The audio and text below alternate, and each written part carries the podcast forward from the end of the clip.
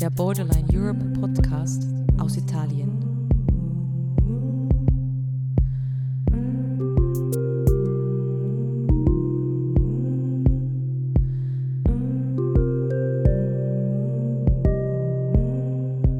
In dieser Episode geht es um die Kriminalisierung von Flucht und Fluchthilfe. Ich spreche mit Christina, die für Borderline Europe zu dem Thema arbeitet, Sascha, einer der vier Angeklagten der Juventa Crew, und Richard, der für den Verein Porco Rosso tätig ist und gemeinsam mit Borderline Europe mit sogenannten Scafisti arbeitet. Judith, das Borderline-Urgestein, erzählt außerdem über den Zusammenhang zwischen der Entstehung des Vereins und der Geschichte der Kriminalisierung von Fluchthilfe. Liebe Maria, ich bin Ali. Wie geht es dir? Wie geht es deiner Familie? Ich hoffe, es geht dir gut. Ich habe deinen Brief am 16. Juni erhalten. Danke für diese Aufmerksamkeit. Ich danke allen, die gewillt sind und ihre Zeit denen widmen, die wirklich Hilfe benötigen. Zu meinem Fall möchte ich gleich etwas Wichtiges sagen. Ich und meine Freunde sollten mit niemandem verglichen werden, denn wir haben kein Boot gesteuert. Die grobe Geschichte war, dass ähm, im Jahr 2015 ein Boot mit, ich glaube, mehr als 300 Personen vor Lampedusa ankam auf dem mehr als 46 Menschen unter Deck erstickt waren. Also eine sehr tragische Geschichte. Und daraufhin wurden ähm, Ermittlungen eingeleitet und es wurden acht Personen identifiziert als die Equipage, als die ähm, Schmuggler sozusagen, die die Überfahrt organisiert haben und wurden verantwortlich gemacht für, für den Tod dieser verbleibenden 46, 49 Menschen. Und per Brief ähm, sind wir mit vier von denen in, in Kontakt ge getreten. Und die vier sind als die vier libyschen Fußballspieler bekannt geworden. Christina fokussiert in ihrer Arbeit für Borderline Europe derzeit vor allem auf die Kriminalisierung von Flucht und Fluchthilfe. Sie hat auch den Fall der sogenannten libyschen Fußballspieler begleitet. Ali ist einer von ihnen.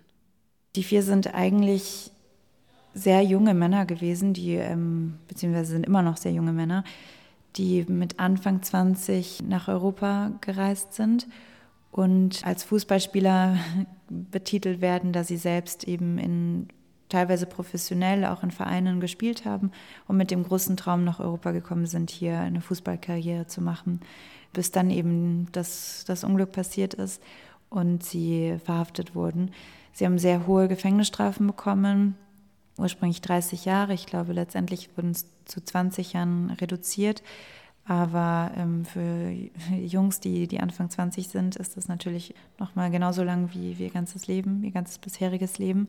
Borderline Europe arbeitet auf unterschiedliche Arten mit FluchthelferInnen zusammen, die kriminalisiert werden. So gibt es zum Beispiel einen Soli-Fonds, mit dem Menschen Rechtshilfe erhalten können. Zu der Einzelfallhilfe gehört auch die psychologische Unterstützung. Hier in Italien sind wir in einem Netzwerk gemeinsam mit anderen Organisationen per Brief in Kontakt mit Gefangenen und versuchen da ähm, einfach da zu sein und den Menschen zu zeigen, dass äh, jemand sie sieht und dass jemand ihre Geschichte kennt und dass sie nicht komplett alleine und isoliert in der Haft versinken.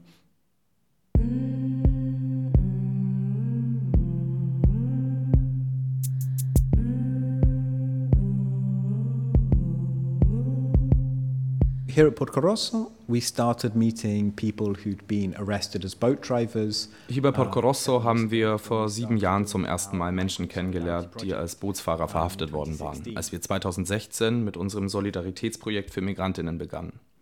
Richard arbeitet für Porco Rosso. Es ist eine der Organisationen, mit denen Borderline Europe das Briefeprojekt ins Leben gerufen hat. Ich treffe Richard in den Räumlichkeiten des Vereins, wo wie immer die Türen weit offen stehen. Richard erzählt, wie das Projekt ursprünglich zustande gekommen ist, nämlich durch Menschen, die durch eben diese offenen Türen gekommen sind. Like some of the first people who came by here, uh, mainly uh, West African men, had just come out of prison after five days. Einige, die hierher kamen, vor allem westafrikanische Männer, waren gerade nach fünf Tagen aus dem Gefängnis entlassen worden. Vor kurzem erhielten wir übrigens die gute Nachricht, dass sie nach all den Jahren für unschuldig befunden worden sind. Die ersten Leute, mit denen wir im Gefängnis Kontakt hatten, hatten Freundinnen oder Kontakte, die zu uns kamen oder sogar Zellenkumpel, die rausgekommen waren. Und so haben wir angefangen, Briefe zu schreiben und im Laufe der Jahre haben wir auch andere Menschen getroffen, die im Gefängnis saßen. auch für andere Straftaten. Es hat sich ausgeweitet, sodass wir jetzt mit etwa 50, 60 Leuten in Kontakt sind, die in ganz Italien in Haft sind. Die meisten von ihnen sind als Boatdriver angeklagt. That expanded out. So now we are in touch with about 50 or 60 people who are in prison all across Italy, uh, the majority of them accused of uh, boat driving. Wie Richard erzählt, gilt der Großteil von ihnen als Boat Drivers, in Italien auch Scafisti genannt. Doch was steckt hinter diesem Begriff? Every time a boat of migrants lands, jedes Mal, wenn ein Boot mit Migrantinnen ankommt oder auf See abgefangen und dann von der Küstenwache oder NGO-Rettungsschiffen an Land gebracht wird, wird ermittelt und die Polizei versucht herauszufinden, wer das Boot gesteuert hat und wer an Bord mitgeholfen hat. Und diejenigen, die verhaftet werden, werden Scafisti genannt. Der Begriff umfasst natürlich ganz, ganz viele Menschen, die sehr viele verschiedene Geschichten und Biografien mit sich bringen, die aus ganz unterschiedlichen Ländern kommen und ganz unterschiedliche Motivationen auch dafür haben, warum sie die Boote fahren. Also das reicht von Menschen, die tatsächlich dazu äh, gezwungen werden, die eine Pistole an den Kopf ge gehalten bekommen und ja, dazu gezwungen werden, das Boot zu fahren. Es gibt aber auch Menschen, die das tatsächlich dafür machen, ähm, weil sie Geld dafür bekommen. Es gibt auch andere Leute, die sich die Überfahrt nicht leisten konnten und dementsprechend einen äh, Rabatt bekommen haben oder weniger gezahlt haben und da, dadurch das Risiko auf sich genommen haben. Christina erzählt, dass es sich bei jenen, die von Libyen, Tunesien oder Ägypten aus nach Italien kommen, meistens um Migrantinnen handelt, die sich selbst ein Leben in Europa aufbauen wollen. Es gibt auch viele Leute, die über die ionische Route kommen. Da haben wir dann auch Leute aus der Ukraine und aus Russland und aus Kirgistan, die das teilweise ja aus die teilweise Skipper sind oder ähm, in dem Bereich mit Booten schon zu tun hatten, teilweise nicht wussten, auf was sie sich eingelassen haben, ähm, teilweise aber auch dadurch ihr Geld verdienen. The peak years were 2016 und 2017. Die Spitzenjahre waren 2016 und 2017. 2016 wurden über 700 Menschen verhaftet. Die Kriminalisierungsrate liegt jetzt bei einer von 300 Personen, so wie es in den letzten zehn Jahren meistens der Fall war. Als Salvini kam, war die Zahl der Anlandungen geringer, aber die Kriminalisierung stieg 2018 leicht an, sodass sie bei etwa einer von 100 Personen lag.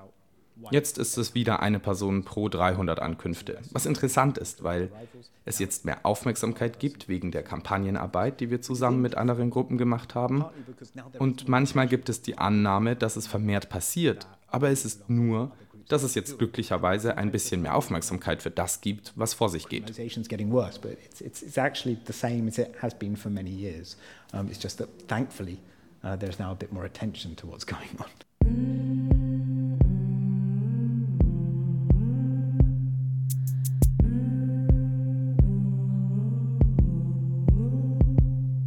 Wurden angeklagt und zu 30 Jahren verurteilt, nur weil wir Libyer sind. Die Polizei hat mich nicht ausgerufen, weder mit dem Namen, der auf meinem Arm stand, und auch nicht mit einem Foto. Sie haben mich nur gefragt, ob ich Libyer bin, und ich habe Ja gesagt. Sie haben mich mitgenommen, weil ich aus einem Land komme, in dem der Krieg herrscht. Nur wegen einer Flasche Wasser, die ich nicht einmal überreicht habe, haben sie mich zu 30 Jahren verurteilt. Den Menschen wird vorgeworfen, Beihilfe zur unerlaubten Einreise geleistet zu haben. Das ist in Italien der sogenannte Artikel 12, der das äh, festhält. Es geht um sogenannte irreguläre Migrantinnen, Geflüchtete, die keine Einreiseerlaubnis nach Europa hatten. Und die Scafisti bzw. Boatdriver oder Captains sind halt Menschen, die den Transport sozusagen äh, durchgeführt haben. Das heißt, sie haben in der Regel das Boot gesteuert, es gibt aber auch viele Menschen, die in italienischen Gefängnissen sitzen, weil sie einfach geholfen haben, weil sie das GPS zum Beispiel gehalten haben. Andere haben einfach Wasser verteilt oder ja, irgendeine aktive Rolle in Anführungszeichen auf dem Boot übernommen, was von den Behörden dahingehend interpretiert wird, dass sie Teil eines Netzwerkes waren, die die Überfahrt organisiert haben. Die Verurteilungen der Menschen basieren also auf Artikel 12 des Migrationsgesetzes. Die Beweislage ist dabei oft dünn und die Methoden der Polizei mehr als fragwürdig. Menschen werden sofort nach ihrer Anlandung interviewt, nach traumatisierenden, tagelangen Fahrten über das Meer. Oft wissen sie gar nicht, warum und zu welchem Zweck sie überhaupt befragt werden. Doch nicht nur das. When a migrant boat comes in, the police um, wenn ein Boot mit Migrantinnen ankommt, führt die Polizei eine Art Vorabkontrolle durch. Sie stellt den Leuten alle möglichen Fragen und bietet ihnen Anreize an. Wir haben das von Leuten gehört, die wir interviewt haben und mit denen wir informell gesprochen haben. Sie sagten, dass man ihnen eine Aufenthaltsgenehmigung, die Erlaubnis in Italien zu bleiben, im Austausch für Informationen angeboten hat. Jemand erzählte uns, dass ihm 50 Euro angeboten wurden und er das Geld dann nicht einmal bekommen hat, was noch grausamer erscheint. Was mir wirklich immer das Herz bricht, ist ein älterer nigerianischer Mann, der uns erzählte, dass er mit der Polizei zusammenarbeitete, weil sie versprachen, wenn du uns sagst, wer der Bootsfahrer war, kannst du zur Schule gehen.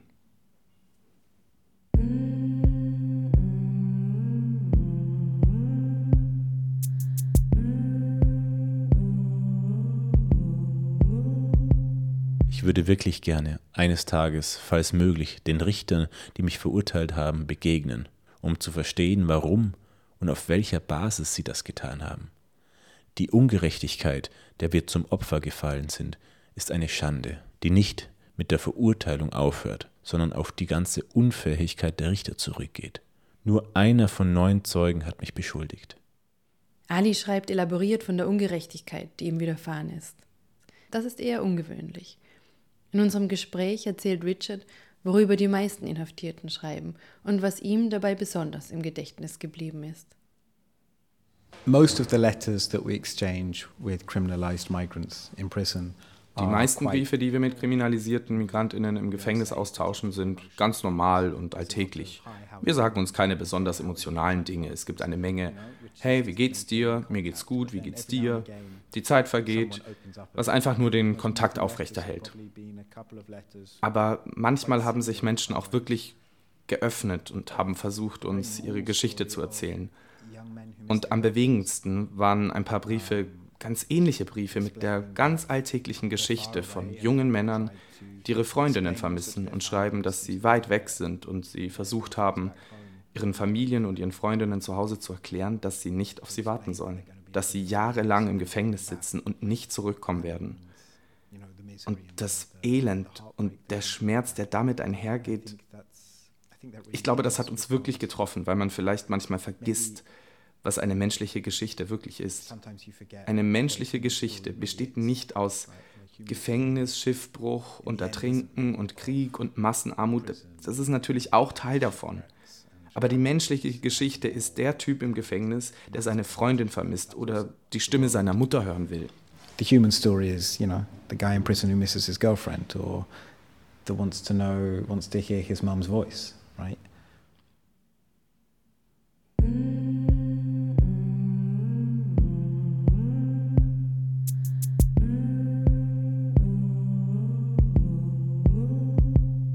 Liebe Maria, du hast meine Zustimmung und maximale Verfügbarkeit.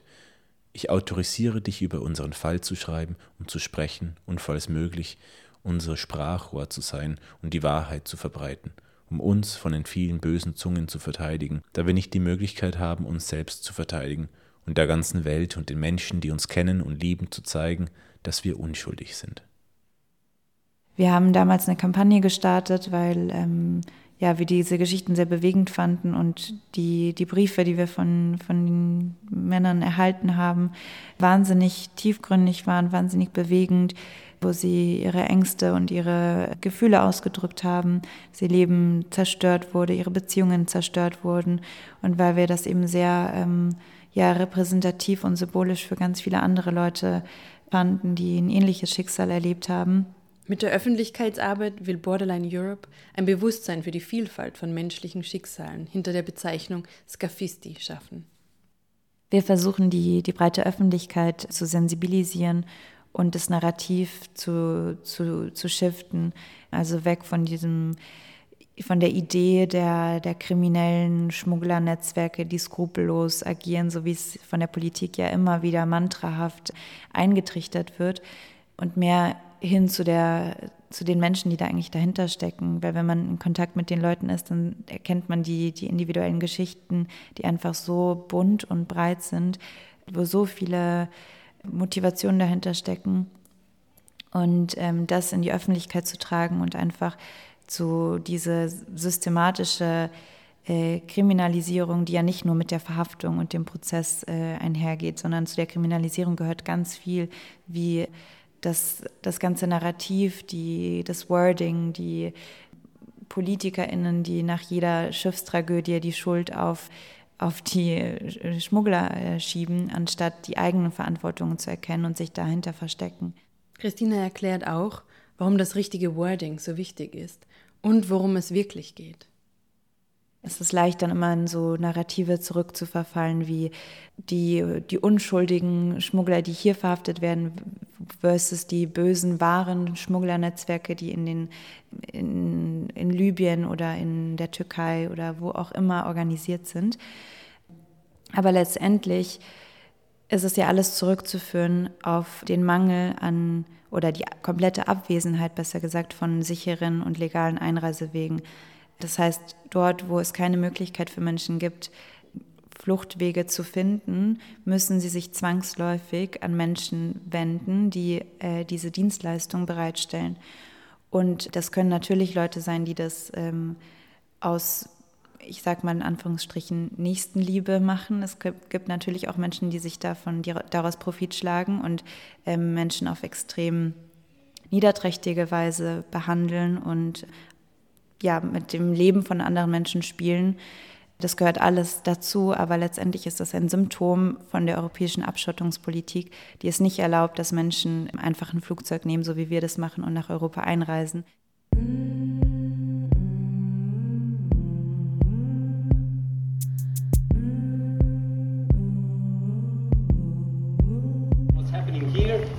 not only a question what happens in the courtroom of Trapani, it's a question what happens in the sea here. And um, this is why your presence is so important. Um, as one of the uh, defense lawyers of the four um, defendants of the Juventa crew, um, with uh, Francesca Cancellaro and Sandro Gambardini, we agreed. Prego. Come vuole. Eh? Come vuoi. Io posso fare in tutte e due le lingue. Sì, faccio io. E grazie di essere venuti. L'importanza di questo processo è... Wir sind äh, in Trapani, weil wir dort einen Gerichtsprozess haben. Ähm, wir sind angeklagt wegen Beihilfe zur unerlaubten Einreise.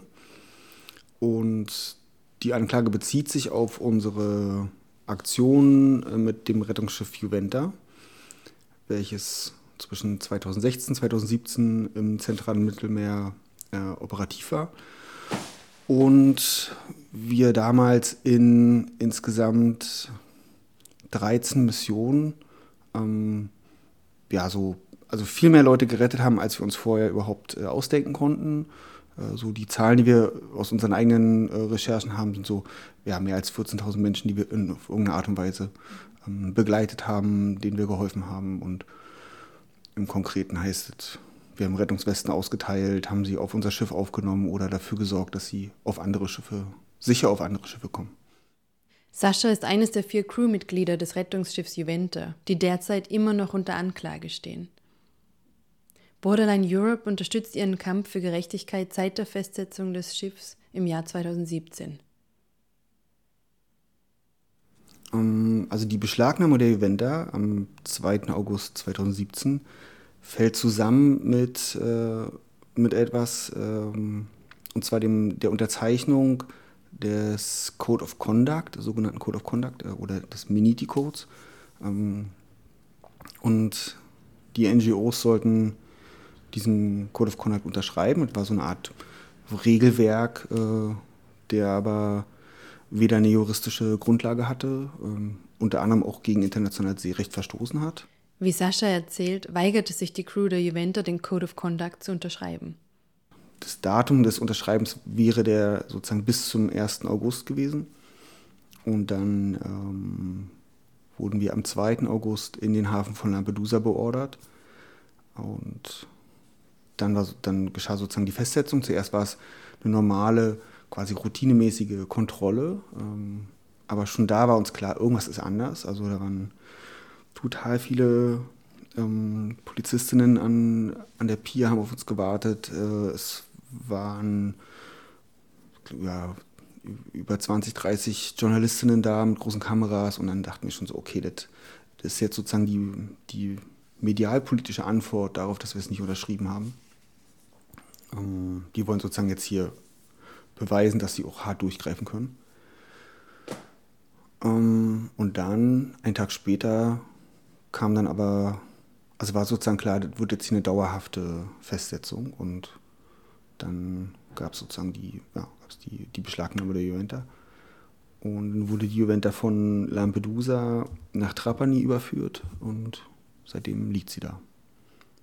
Die Rhetorik um die, um die kriminellen Schmuggler herum weitet sich natürlich auch auf ganz viele andere Bereiche aus. Also auch die zivile Seenotrettung sieht sich immer wieder ähnlichen Vorwürfen ähm, ausgesetzt, zusammenzuarbeiten mit Schmugglern oder selbst Meerestaxis zu sein ähm, oder als Pull-Faktoren Menschen anzuziehen. Und ähm, Dazu muss man auch sagen, dass ja zivile SeenotretterInnen nicht nur auf diskursiver Ebene, sondern auch auf rechtlicher Ebene gleichgestellt werden mit, mit Menschen, die, die dem Schmuggel ähm, bezichtigt werden, da sie selbst auch teilweise der Beihilfe ähm, zur unerlaubten Einreise angeklagt werden, wie jetzt zum Beispiel bei dem Fall der Juventa und Save the Children und MSF, die hier in äh, Trapani vor Gericht stehen.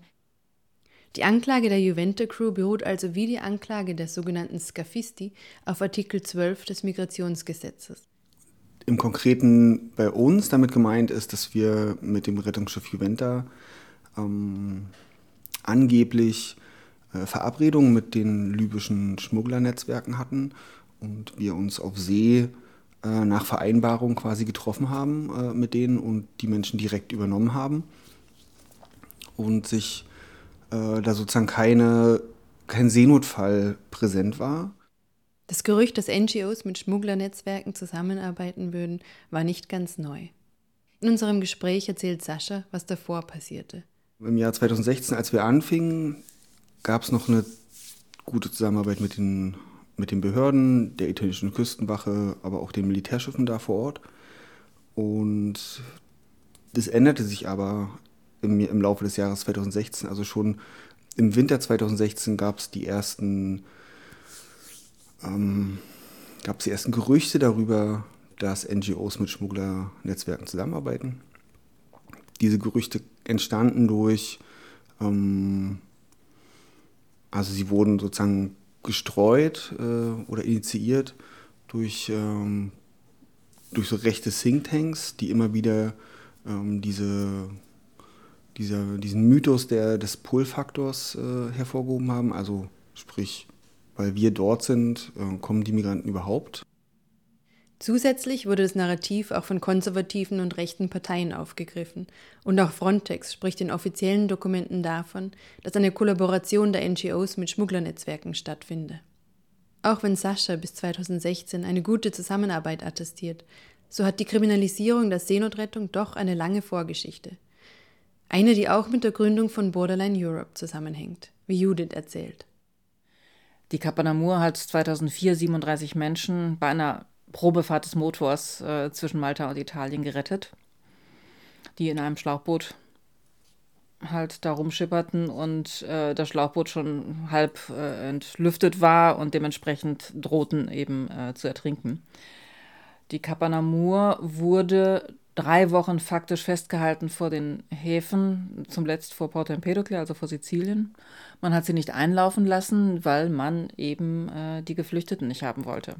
Weder Italien noch Deutschland, das Schiff fuhr unter deutscher Flagge, wollten Verantwortung für die Menschen übernehmen. Das Ende vom Lied war, dass die Geflüchteten hier an Land gegangen sind und abgeschoben worden sind, bis auf einen.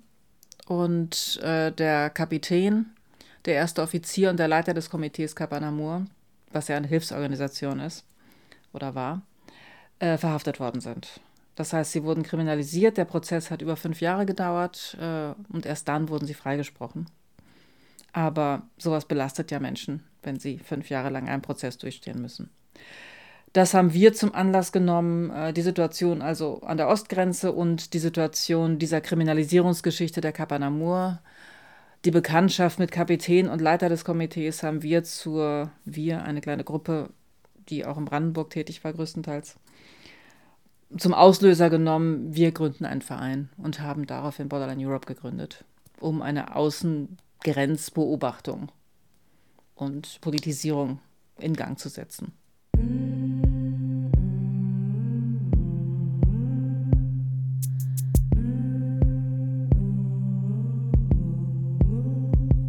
Was hinter der Kriminalisierung der Seenotrettung stecken könnte, darüber hat sich Sascha viele Gedanken gemacht.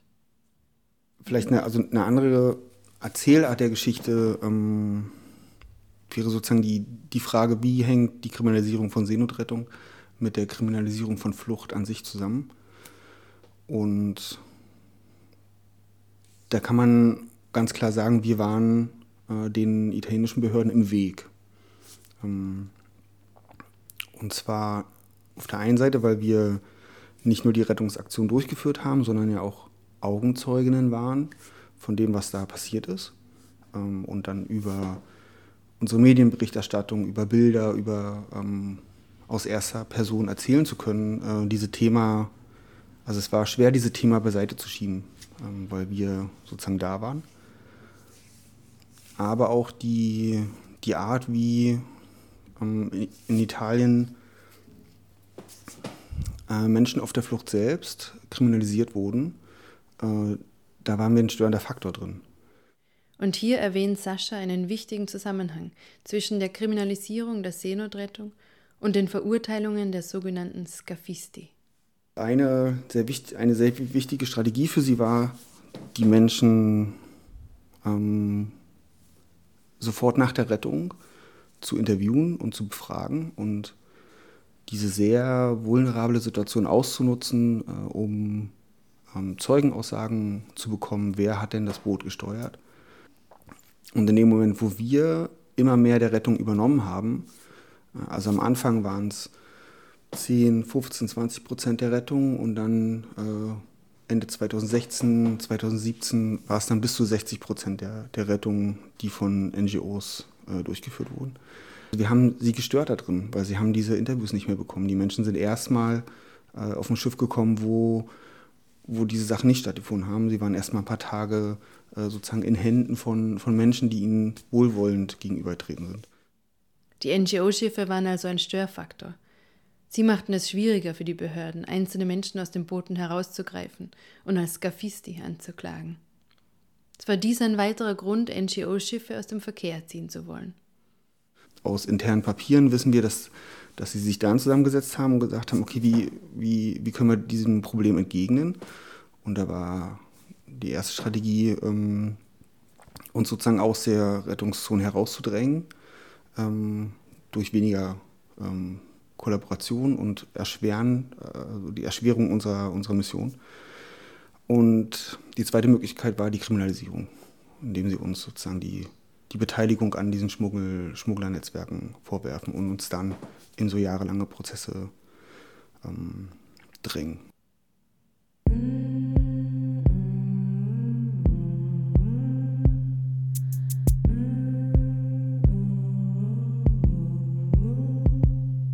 Die Strategie der Kriminalisierung hat schwerwiegende Konsequenzen. Solche Geschichten haben dazu geführt, dass viele Handelsschiffe vor allen Dingen und auch Fischer sofort die, den Blick auf die andere Seite gerichtet haben, weil sie Angst haben. Natürlich Angst haben, äh, aufgehalten zu werden, dass der Fang weg ist. Äh, Handelsschiffe haben äh, unheimlichen Zeitdruck mit ihrer Ladung. Das heißt, äh, es ist eine Geldfrage. Viele Räder sagen natürlich, äh, halt dich da raus macht das nicht. Äh, der Kapitän müsste ja entscheiden, aber letztendlich entscheidet der Räder mit dem Druck, äh, gegebenenfalls zu kündigen. Und äh, ich denke schon, dass das zur Folge hatte, dass sehr viele den Blick abgewandt haben, statt hinzufahren. Aber das ist, gilt natürlich nicht für alle. Auch Richard spricht davon, dass Menschen Angst davor haben, Verantwortung zu übernehmen. Imagine a situation which unfortunately isn't, isn't fantasy. It happens where a boat is at sea of 100 people. There's a storm, the water's coming in. Stellt euch eine Situation vor, die leider nicht frei erfunden ist. Ein Boot ist auf dem Meer mit 100 Menschen, ein Sturm kommt und das Wasser läuft in das Boot. Und es gibt jemanden, der weiß, wie man ein Boot fährt, aber der sagt, ich möchte das nicht tun, weil sie mich mit der Drohne oder dem Fernglas der Küstenwache entdecken werden und dann werde ich für Jahre ins Gefängnis wandern. Sie werden mich nicht retten und dann kann man diese Angst sehr gut verstehen. Eine andere Sache, die passieren kann, ist, dass diejenigen, die die Fahrt organisieren, am Abfahrtsort niemanden finden, der bereit ist, das Boot zu fahren. Also fragen sie jemanden, der nicht weiß, wie man ein Boot steuert, oder sie trainieren jemanden für ein paar Tage und sagen, okay, so steuert man ein bisschen und so weiter. Weil die Leute nicht kriminalisiert werden wollen. Sie wollen nicht verhaftet werden. Das verhindert keine Abfahrten. Es macht sie nur gefährlicher, richtig?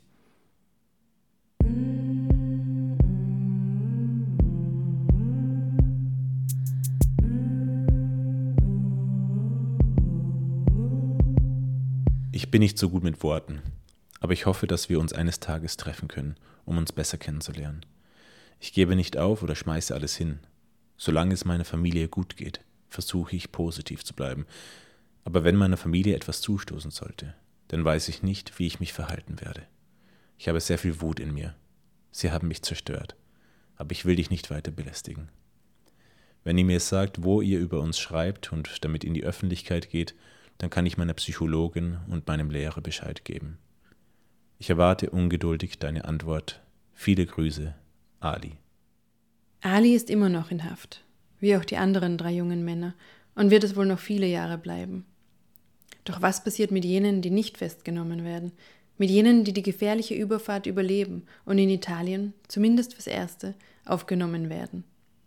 Dazu mehr in der nächsten Episode.